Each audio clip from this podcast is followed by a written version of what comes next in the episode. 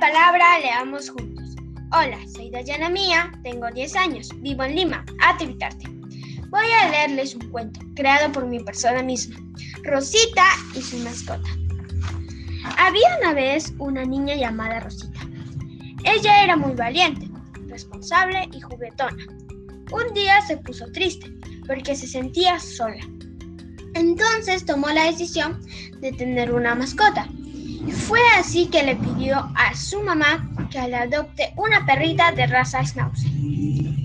Entonces su mamá la complació con su deseo. Un día como cualquiera, mamá salió a trabajar y cuando llegó a su casa le trajo una sorpresa a Rosita. La niña muy contenta y agradecida recibió el regalo, lo abrió y era lo que ella más había querido, una mascota.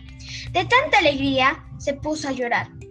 Abrazó a su mamá y le dio muchísimos besos.